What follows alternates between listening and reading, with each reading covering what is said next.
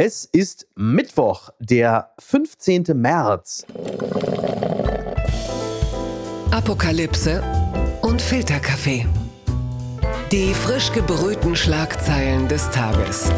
Mit Mickey Beisenherz. Einen wunderschönen Mittwochmorgen und herzlich willkommen zu Apokalypse und Filterkaffee, das News Omelette. Und heute blicken wir ein wenig auf die Schlagzeilenmeldung des Tages. Was ist wichtig? Was ist von Gesprächswert? Worüber lohnt es sich zu reden? Und ich freue mich sehr, dass sie endlich, endlich, endlich mal wieder bei uns zu Gast ist. Es hat viel zu lange gedauert, aber sie hat auch immer sehr viel zu tun. Und sie ist einer der Gründe, warum sie sich bitte niemals vom öffentlich-rechtlichen Rundfunk abwenden mögen, denn da moderiert sie äh, Kontraste und ist da jetzt aber mehr oder weniger so langsam im Ausstieg begriffen aus dem besten aller Gründe, aus dem schönsten aller Gründe. Aber sie bleibt ihnen trotzdem erhalten, denn sie moderiert einen Podcast und der nennt sich Dark Matters, Geheimnisse der Geheimdienste. Ich freue mich sehr, dass sie da ist. Eva Maria Lemke, hallo. Hallo Miki, ja, und dieses Podcast-Baby ist jetzt gerade erst ein paar Stunden alt. Ich bin ganz aufgeregt. Es kommt ja nun auch gefühlt zum denkbar günstigsten aller Zeitpunkte, denn äh, wir fragen uns ja die ganze Zeit, wer hat Nord Stream kaputt gemacht? Da ist, ist ja irgendwie so eine, so eine Segelyacht äh, irgendwo so über die Ostsee geschippert und wir alle fragen uns, wer es war. Ne? Also es ist ja bislang noch nicht geklärt. Die Geheimdienste könnten da ja äh, durchaus sachdienliche Hinweise haben. Wir gucken aber so ein bisschen eher in die Vergangenheit, die großen Fälle, die großen Verfehlungen die großen Erfolge auch tatsächlich, die Reichsbürger-Razzia zum Beispiel im vergangenen Dezember. Ja.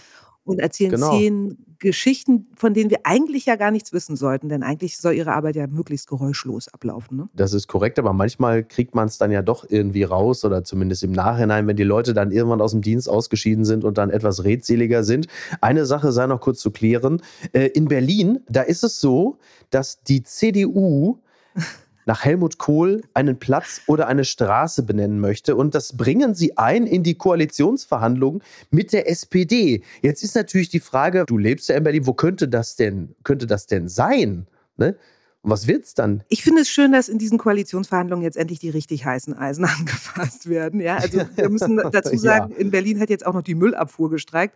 Also es sieht hier aus wie im Jahre 2023, aber in der Serie The Last of Us. Ja, also. Oh mein Gott. Ja, wirklich. Es also du kannst mich gerne mal besuchen und es dir angucken. Wobei das teilt sich ja Berlin mit Paris gerade, ne? Dass da die, dass der Müll sich stapelt. Nur in Paris steht wahrscheinlich nicht dran zu verschenken. genau. Also es ist äh, tatsächlich äh, eine gute Frage, wo dieser Platz sein sollte. Es ist allerdings auch nicht das erste Mal, dass in Berlin die CDU mhm. einen solchen Vorstoß macht. Also 2018 wollten die schon mal den großen Stern hier mit der Siegessäule zum Helmut Kohl Platz machen. Ja, stimmt. Aber da war Helmut Kohl noch nicht lange genug tot. Man muss nämlich fünf Jahre schon abgelebt sein, um diese Ehre zu erfahren. Und ja. jetzt ist es nun endlich soweit. Also so richtig auf neue Ideen kommen sie nicht. Die sind immer noch relativ lauwarm, muss ich sagen. Ja, und jetzt stellen sie aber den äh, Bürgermeister und haben dann möglicherweise auch einen Hebel. Aber dann wird es dann jetzt die Bimbesallee. Oder ich finde es ja, ja wahnsinnig subtil, äh, wenn sie irgendwo tatsächlich dann neu so einen Platz eröffnen oder eine Straße. Aber wenn das Ding dann enthüllt wird, werden sie einfach den Namen nicht nennen, der Straße. So als kleine, als kleine Metapointe, äh, um also die späten Jahre von Helmut Kohl so ein bisschen. Am Ende wird es einfach eine Geldsackgasse oder so. Und äh, dann noch an der Kreuzung zur Ehrenwortallee oder Spendenaffärengasse oh. oder so. Ja, ja, das wäre natürlich wirklich, wirklich schön. Das könnte die SPD doch jetzt durchsetzen. Die haben da ja auch einige, die nicht ganz so sehr auf diese GroKo abfahren. Die Schlagzeile des Tages. US-Drohne und russischer Jet kollidieren. Ein Vorfall über dem Schwarzen Meer. Über den NTV berichtet, ein russischer Kampfjet ist nach Angaben des US-Militärs mit einer amerikanischen Überwachungsdrohne zusammengestoßen. Der Vorfall ereignet sich über dem Schwarzen Meer. Das US-Militär wirft der russischen Seite unsicheres und unprofessionelles Handeln vor. Also ich zitiere nochmal mhm. den US-Luftwaffengeneral James Hacker. Unser MQ-9-Fluggerät führte Routineoperationen im internationalen Luftraum aus, als es von einem russischen Flugzeug abgefangen und gerammt wurde. Und das nennen sie gefährlich und unprofessionell. Und das kann man auch sagen, denn so ein Ding einfach zu rammen am Propeller, dass das Teil abschmiert, das ist ja jetzt auch nicht so die ist jetzt auch nicht so die ganz feine Klinge, oder? Nee, allerdings, äh, solche Abfangmanöver über dem Schwarzen Meer zumal sind angeblich, allerdings auch nicht ganz unüblich, habe ich gelesen. Dass die Drohne mhm. danach hinüber ist, allerdings dann schon. Es hat aber so ein bisschen was von so einem Schulhofbully, äh, was ja. das russische Verteidigungsministerium da fährt, oder? Also so Ja, äh, also wir waren es nicht, sagen sie ja jetzt auch. Ne? Die Drohne habe sich quasi selbst versenkt. Also Natürlich. der andere ist mir in die Faust gelaufen, Frau Lehrerin, so ungefähr, so klingt das. Ne? Ja. Alles, was das US-Außenministerium dazu zu sagen hat, ist natürlich äh, echt verheerend. Ne? Die, haben, die haben die richtig äh, krass aggressiv angegriffen. Man kann jetzt natürlich ja. froh sein, also einige sagen ja auch schon, okay, da ist jetzt einem der Rückspiegel abgefahren worden, sozusagen, so what? Ähm, ist ja nicht, ja. So, nicht so wild. Ja. Wer reguliert den Schaden, ne? genau, und an dieser, aber an dieser Systemgrenze, an dieser strategischen, ne, dem Schwarzen Meer-Ebene, also zwischen NATO, Türkei und russisch besetzter mhm. Krim, ist das natürlich irgendwie doch nicht ganz so lustig. Zumal, äh, wenn man sich jetzt überlegt, klar, es sind keine US-Soldaten dort, ja. die Beteiligung ist ja nach wie vor ausgeschlossen, also es ist niemand zu Schaden gekommen. Aber äh, das ist schon so nah, wie man kommen kann an einer direkten militärischen Konfrontation zwischen USA und Russland. Ne? Hätte man an der Stelle nicht einfach auch mal so einen chinesischen Ballon als Airbag gebrauchen können, dann wäre doch alles völlig anders gelaufen. Da ist bestimmt einiges los in dem Luftraum über dem internationalen Gewässer. Aber Tatsache, übrigens, ich habe äh, dem Berliner Kurier etwas Interessantes genommen. Und zwar geht es um eine Taktik im Ukraine-Krieg, wie aufblasbare Panzer den Feind täuschen sollen, wenn auf dem Schlachtfeld ein US-Raketenwerfer gesichtet wird. Dann kommt er vielleicht aus einer Fabrik in Tschechien und ist nur eine Kopie. Denn da ist es so, dass es eine Täuschungstechnik gibt, dass es aufblasbare Kampf- und Schützenpanzer gibt. Die kosten umgerechnet zwischen 10.000 und 100.000 Euro und die Attrappen könnten gegnerisches Feuer provozieren und den Feind verleiten, um ein Vielfaches teurere Raketen sinnlos zu verschießen. Sind das die Panzer, die Deutschland noch liefern könnte? Ne, ja. Dass man einfach das demnächst, oder? Erinnert mich an diesen ne? alten Abrüstungsspruch, vielleicht kennst du ihn noch, Schwerter zu Flugschaden, ne? Äh, Natürlich. Äh, zu Panzerbataillone, also quasi der Gegenentwurf, äh, hat die ja. Firma ja wohl auch früher hergestellt, diese tschechische Firma, ne? Die haben, die genau. haben so Inflatec, genau. schöner Name und äh, haben einfach jetzt äh, einfach mal umgesattelt auf Aufblaspanzer. Finde ich eine ziemlich geile Idee, muss ich sagen. Und auch sehr tschechisch, oder? Also die Tschechen so dieses verschmitzte, fröhliche, pragmatische, ich mochte es schon immer. Wir sind ja eine Generation, wir kennen natürlich die Tschechen vor allem als die Produzenten von fantastischen Kinderserien und Kinderfilmen, dass sie jetzt dann auch noch äh, aus, aus Hüpfburgen äh, äh Panzer basteln. Das ist natürlich vielleicht auch ein bisschen was so für eine äh, Geburtstagsparty, wenn einer von den Abu Chakas mal wieder irgendwie, wenn der, was weiß ich, der kleine äh, Geburtstag feiert, dann äh, gibt es halt einfach mal so zwei, drei Leopard 2 zum Rumhüpfen. Das ist doch auch mal was ganz anderes, Absolut. oder? Ja, es erinnert mich auch sehr an die Lebenseinstellung einer tschechischen Freundin von mir, die hat so ein Hufeisen über der Tür.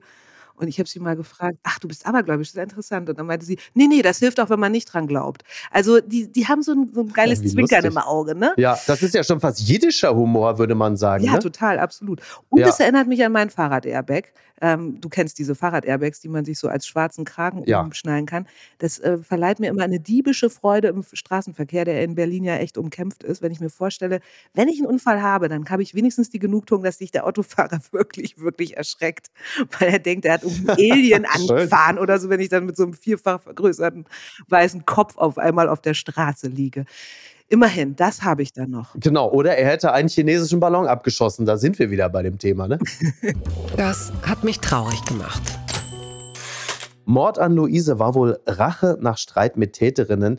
Das berichtet der Fokus. Nach dem Mord an der zwölfjährigen Luise herrscht in Freudenberg Fassungslosigkeit. Nun kommen immer mehr Details zu der Tat ans Licht. Die Pressekonferenz von Polizei und Staatsanwaltschaft am Dienstag zum Mord an der zwölfjährigen Luise in Freudenberg lässt viele Fragen offen, insbesondere zum Motiv der zwölf und dreizehn Jahre alten Täterin. Mit dem Hinweis auf den rechtlichen Status als strafunmündige Kinder halten sich die Ermittler aus Koblenz mit Erklärungen zu den Beweggründen für die Tat bedeckt. Ja, der Fokus ist auf seine unnachahmliche Art und Weise dem Fall nachgegangen. Aber sie haben halt oder sie möchten herausgefunden haben, dass es äh, offensichtlich damit zu tun haben könnte, dass es sich um eine Art Racheakt gehandelt hat. Also man soll sich im Vorfeld gestritten haben, die drei Schülerinnen, und äh, da soll sich die eine über die anderen lustig gemacht haben und dann soll es am Ende in dieser Tat geendet haben.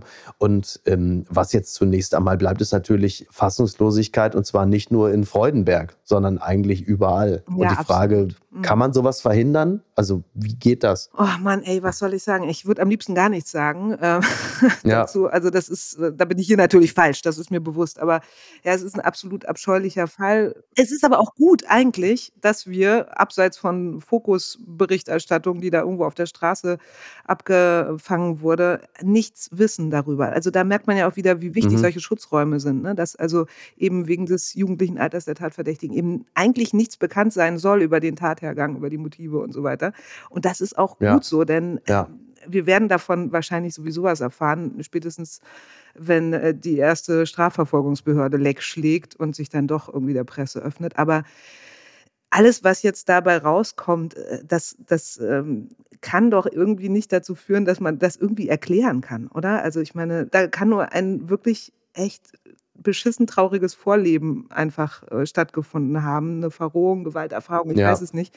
Ich will aber darüber auch nicht spekulieren, weil letztendlich ähm, nichts das ungeschehen macht. Und eigentlich äh, kann man immer wieder nur sagen, ja, Sozialarbeit hätte es vielleicht noch verhindern können, also höchstwahrscheinlich. Ne?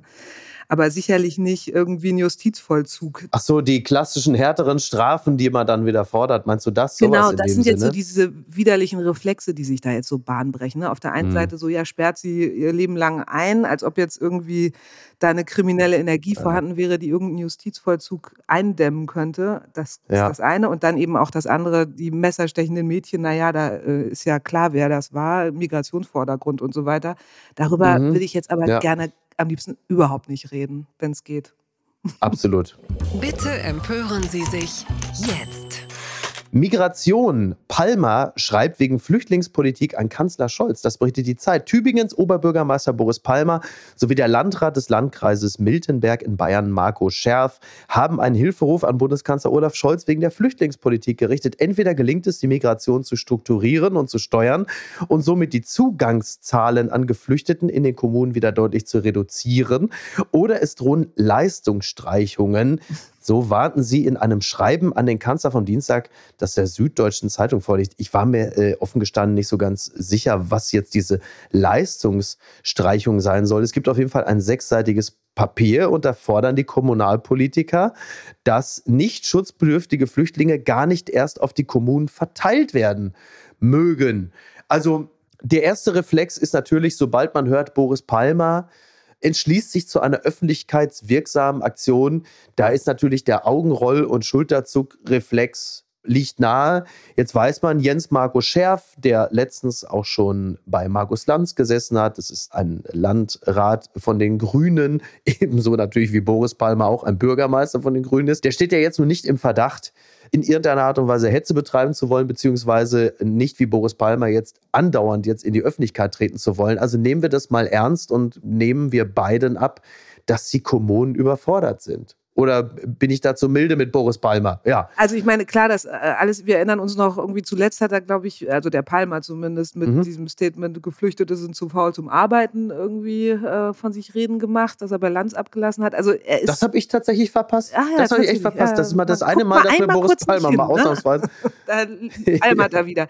Wenn man das jetzt mal so durchdenkt, ne? nicht Schutzbedürftige sollen gar nicht erst auf die Kommunen verteilt werden. Aus Berliner Sicht, mhm. in der Stadt, in der ich wohne, muss man wirklich sagen, ja, das ist ja im Grunde schon so. Ne? Also wir nehmen einen Großteil auf in Berlin. Also die, von denen jetzt äh, Boris Palmer zumindest redet, ne? das sind 450 Geflüchtete, die da äh, in Wohnungen in Tübingen untergebracht mhm. werden, die eben nicht mehr für sozial Schwache zur Verfügung stehen das ist jetzt nicht die Welt. Also so viele kommen hier manchmal an einem Tag an aus der Ukraine. Es sei denn, du bist natürlich in Upal und der Ort hat nur 300 Leute und äh, da kommen 450 Geflüchtete, dann hast du natürlich ein Ungleichgewicht. So, aber das gilt natürlich nicht für Berlin, das ist klar. Also nicht Schutzbedürftige, wie will man das überhaupt eigentlich so schnell rausfinden? Also man guckt denen so vor die Stirn und ja. sagt ja, also du, du schon mal nicht. Also es gibt ja irgendwie, irgendwie schon noch ein europäisches Asylrecht und irgendwie letztendlich die Pflicht, auch das zu prüfen, was die da vorbringen.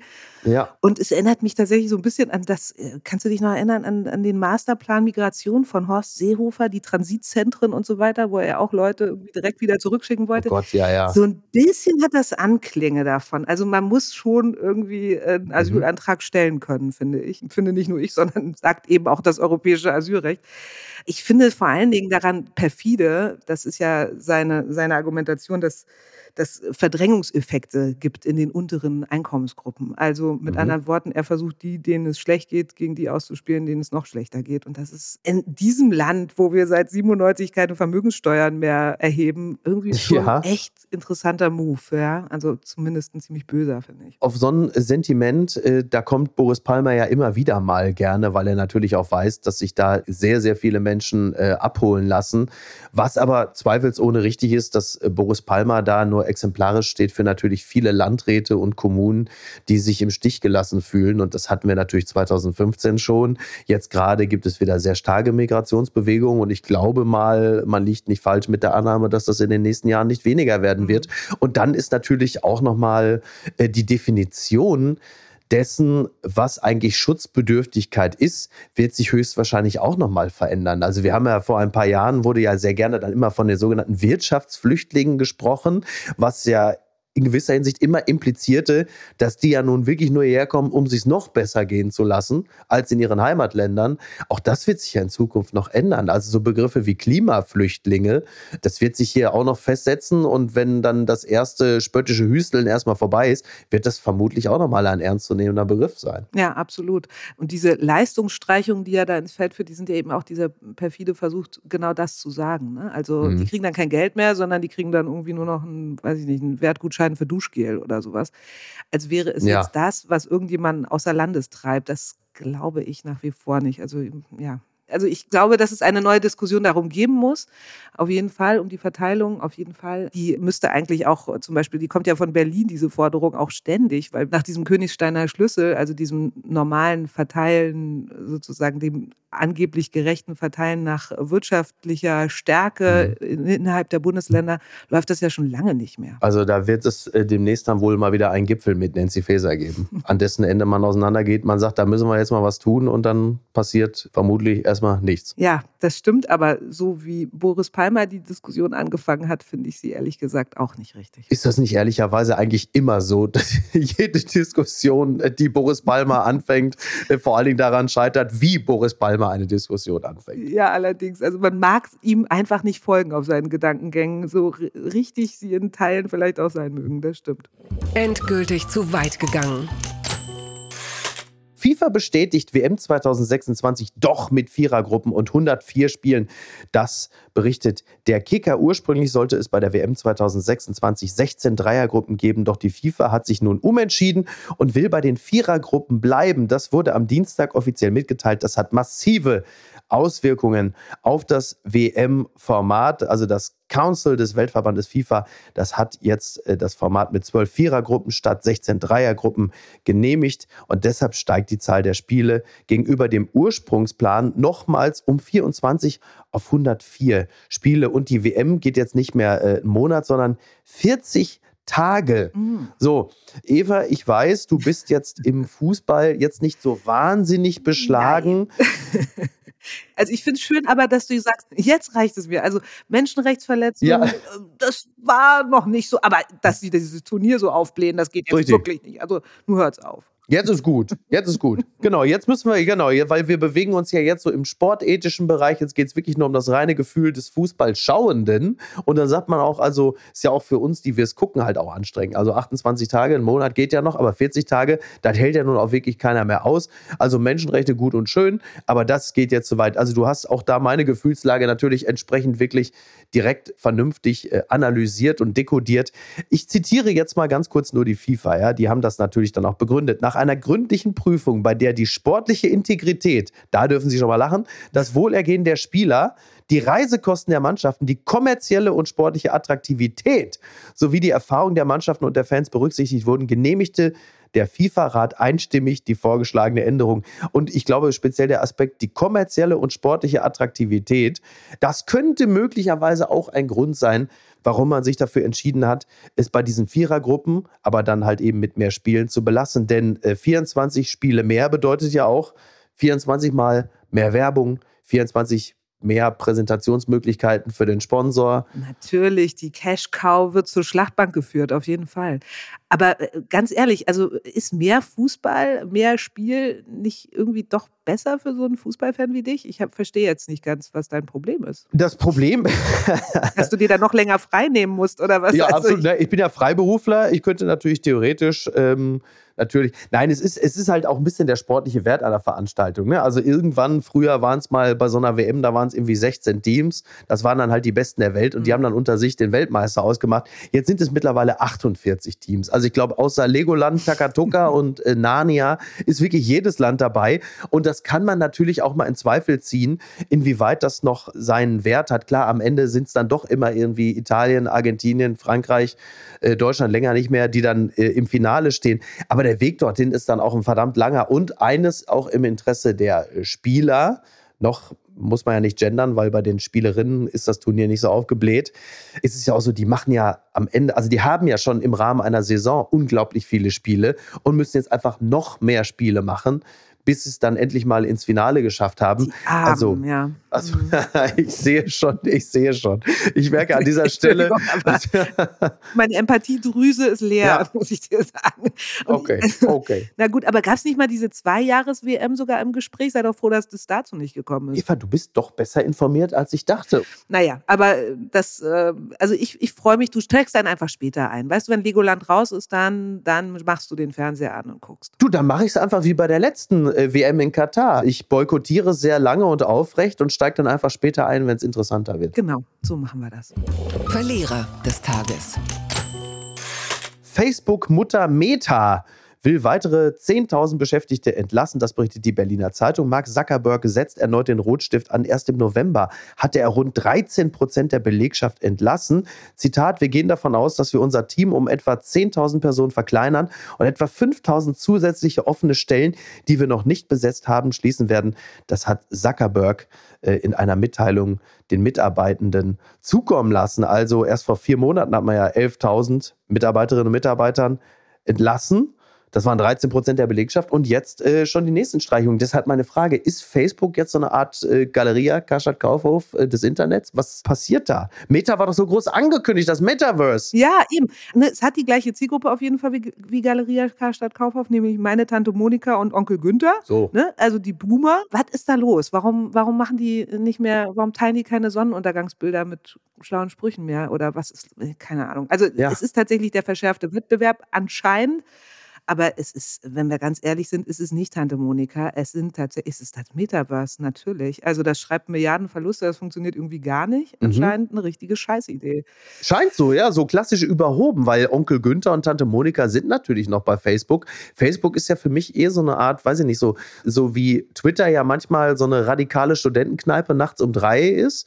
So ist ja Facebook das Heimatdorf, in das man ab und zu mal digital zurückkehrt. Und da ist dann auch der Thorsten von der Grundschule und äh, wie man sonst noch hm, so. Ja. Bist du da noch tatsächlich? Ja, ich bin da noch, aber ich habe, ich habe mich so entfremdet, ist der falsche Begriff, aber so, so schleichend wurde meine Nutzung einfach weniger. Ja, ich bin selbst immer überrascht, was da auf meiner Wall steht, mhm. äh, zum Beispiel noch von ja. Anno Dunnemals. Ja. Mhm. Aber es ist auch interessant, wenn man parallel bei Twitter und bei Facebook ist, dass man für denselben Gedanken zu einem Sachverhalt unterschiedlich beschimpft wird. Also du wirst halt für einen geäußerten, für, vielleicht für denselben Gedanken, wirst du bei Twitter linksseitig heftigst beschimpft.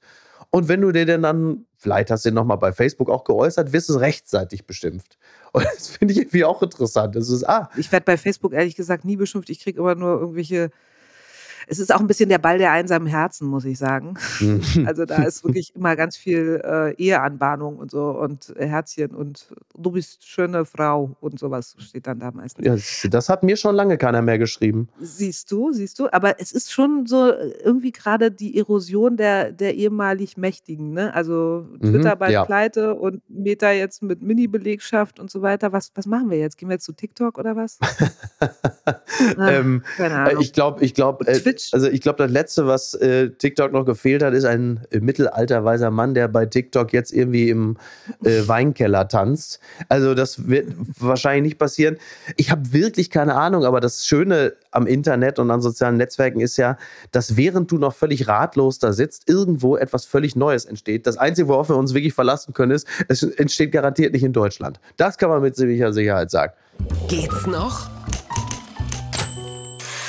Flucht vor Polizei in Berlin. Mann fährt mit Auto in Holocaust-Mahnmal. Das berichtet der Spiegel. Das Berliner Holocaust-Mahnmal ist durch den Aufprall eines Autos beschädigt worden. Laut Polizei waren drei Männer mit dem Fahrzeug vor einer Kontrolle geflüchtet.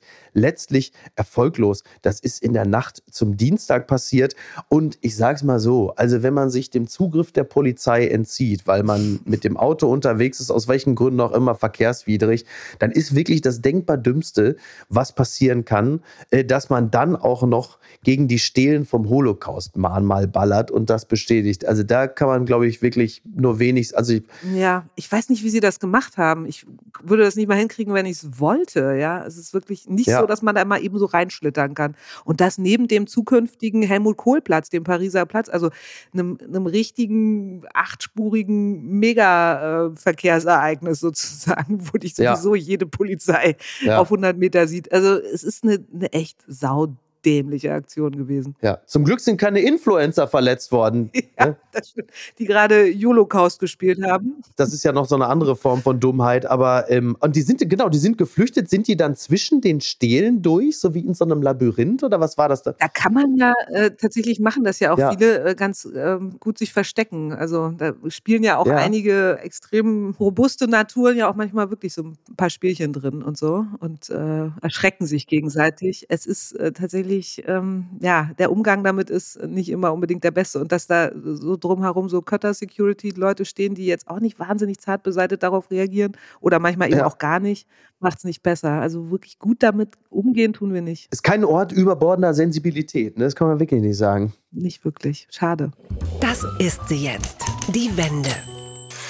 Michael Wendler und Laura Müller zeigen Geburt im TV, das berichtet NTV. Obwohl er wegen Verschwörungstheorien während der Corona-Pandemie kurzerhand aus der RTL-Sendung Deutschland sucht den Superstar fliegt, bekommt Michael Wendler wieder eine neue Show. Dieses Mal begleitet RTL 2 den 50-Jährigen mit seiner Frau Laura Müller, 22, während ihrer Schwangerschaft. Das Format soll die werdenden Eltern beim Geburtsvorbereitungskurs und beim Kauf eines Babybettes begleiten. Sogar die Geburt soll Teil der Doku-Soap sein. Der Sender kündet sie als, ich zitiere, Staffel-Highlight der sechs Folgen an. Da knüpfen sich natürlich jetzt mehrere Fragen dran. Äh, zunächst einmal behauptet der ein oder andere, das ist nur wirklich der Beleg, äh, Corona, die Pandemie ist vorbei, dass der Wendler wieder in die Gesellschaft reintegriert wird. Ist es jetzt so, ist der Wendler wieder gesellschaftsfähig oder ist RTL 2 jetzt endgültig also unten angekommen? Anscheinend. Äh, ich, ich, weiß auch nicht, wer, wer guckt sich das an? Also ich meine, das mhm. fragt man sich ja sowieso immer bei den Leuten, die ihre Geburten filmen. Ja. Wann guckt man sich das jetzt nochmal an? Das ist ja wirklich ein Moment, wo alles passiert, was man vor seinem Partner eigentlich nicht machen möchte. Ja. Ich bin ja selber gerade in der 39 plus 2. Ich wollte dich ja auf keinen Fall jetzt zu RTL 2 lotsen. Verstehe mich nicht miss. ich, ich merke aber gerade, ich habe eine veritable Einnahmequelle möglicherweise ausgelassen. Ja, ich hätte ja. jetzt vielleicht. ja, nee, der Wendler ist back, aber. Oh. Gott, ich wünsche ihm wirklich, dass keiner zuguckt. Er ist ja zuletzt nun wirklich also auffällig geworden durch äh, antisemitische äh, Verschwörungstheorien, wobei ich manchmal das Gefühl habe, antisemitische Verschwörungstheorien ist eine Art Tautologie, weil am Ende äh, ist eigentlich, ja. oder? Also man landet ja irgendwie immer, immer da. Es ist immer die geheime Elite, die Geldelite, ja. Am Ende kommen sie immer irgendwie darauf, ne? Und also er hat ja nun wirklich hochproblematisches Zeug geschrieben und äh, bei Instagram. Aber vielleicht muss man einfach sagen, kommt ihm da da auch sein anerkannt niedriger IQ zugute, dass die Leute sagen, der ist wirklich also ein derartiger geistiger Minderleister, dass wir dem das durchgehen lassen und ihm auf die Schulter klopfen und sagen, komm, pass auf, zumindest sagen wir mal in der Halbwelt RTL 2 da darfst du wieder öffentlich existieren. Ja. Anders ist das auch alles irgendwie nicht erklärbar, ne? oder? Oder es fehlen die Inhalte. Oder es fehlen womöglich bei RTL 2 die Inhalte. schrecklicher Verdacht. ja, das, äh, das mag sein, auf jeden Fall. nee, ich, ich finde eigentlich wirklich, also man, man sollte ihn eigentlich total mit Nichtachtung strafen, dass sie das jetzt doch durchziehen. Ähm, ja, es ist wahrscheinlich irgendwie echt, es muss an Laura liegen, oder? Ich meine, die ist wahrscheinlich noch so die einzige, ja. die man sich angucken will. Ich hoffe wirklich, dass sie das irgendwann schafft, da rauszukommen. Ich habe immer noch die Hoffnung, dass sie, dass sie irgendwann aufwacht, aber es wird natürlich mit jeder Schwangerschaft unwahrscheinlicher. Oh Mann. Und was schreibt eigentlich die Bild? Das war ich dir noch schuldig. Irre Steinattacke an Felswand. Jetzt pass auf. Agroaffen zertrümmern Wanderern die Beine. Das ist, also ist, ist noch reingekommen. Ein Angriff wie aus dem Science-Fiction-Film Planet der Affen, in dem die Tiere die Weltherrschaft an sich reißen. Danke für die Erklärung. In Südafrika mussten sieben Wanderer gerettet werden. Eine Bande Paviane soll die Menschen angegriffen und drei Personen die Beine mit Steinen zertrümmert haben. Darüber berichtet die örtliche Bergrettung. Ja, also das ist natürlich wirklich alles andere als erfreulich. Aber für Paviane nicht ungewöhnlich oder wie ich sie hier, ich zitiere gerne nochmal, Agroaf. oh, eigentlich hätte ich mich auch noch auf eine Helmut Kohl Persiflage von dir noch gefreut. Übrigens, Micky fällt mir gerade ein. Aber als was? Als Affe? Oder? Ja, ich weiß nicht, wie ich jetzt auf, bei Agroaffe darauf komme, entschuldige bitte. Aber sind Paviane nicht diese Tiere, die einem mit bloßen Pfoten die Arme brechen können und diese wahnsinnig spitzen Zähne haben? Also ich meine, jetzt, jetzt greifen sie auch noch zu Waffen. Ich mache mir wirklich langsam Sorgen. Ja. Und Beine zertrümmern ist echt nicht lustig, glaube ich. Also das ist ja wirklich Mehrfachbruch dann, ne? Das ist Mehrfachbruch. Also Paviane sind, glaube ich, von der Kraft her nicht unbedingt diejenigen, die einem die Arme brechen können. Das sind dann eher so Schimpansen. Das sind ja die Viecher, die den ganzen Tag eigentlich nichts anderes machen als Klimmzüge. Stimmt. Das ja. ist ja deren Job. Mhm. Schimpansen. Ne? Und die haben natürlich auch, die haben natürlich auch tatsächlich ein fieses Gebiss. Aber Paviane haben dieses unglaubliche Gebiss und Paviane sind halt richtige Motherfucker. Ne? Und die sind auch so eine richtige miese Gang. Die machen das ja im Zweifel auch so, dass, äh, wenn du, keine Ahnung, in Südafrika bist oder sonst wo, da legt sich auch einer mal gerne auf die Straße, spielt tot und dann, wenn jemand aussteigt, dann kommen sie links und rechts aus den Gebüschen und attackieren die Leute und beklauen sie, bestehlen sie oder beißen sie. Also das ist wirklich, das macht keinen Spaß. Und jetzt schmeißen sie auch noch mit Steinen. Du, die sind vielleicht äh, am 1. Mai alle in Kreuzberg oder hier an der Roten Flora in Hamburg. Wer weiß, ne? Ja, und also ich finde es immer schön, wenn die, wenn die im Zoo gehen und man einfach plötzlich echt so zurückweicht, weil sie diese riesen Hauer haben. Ja.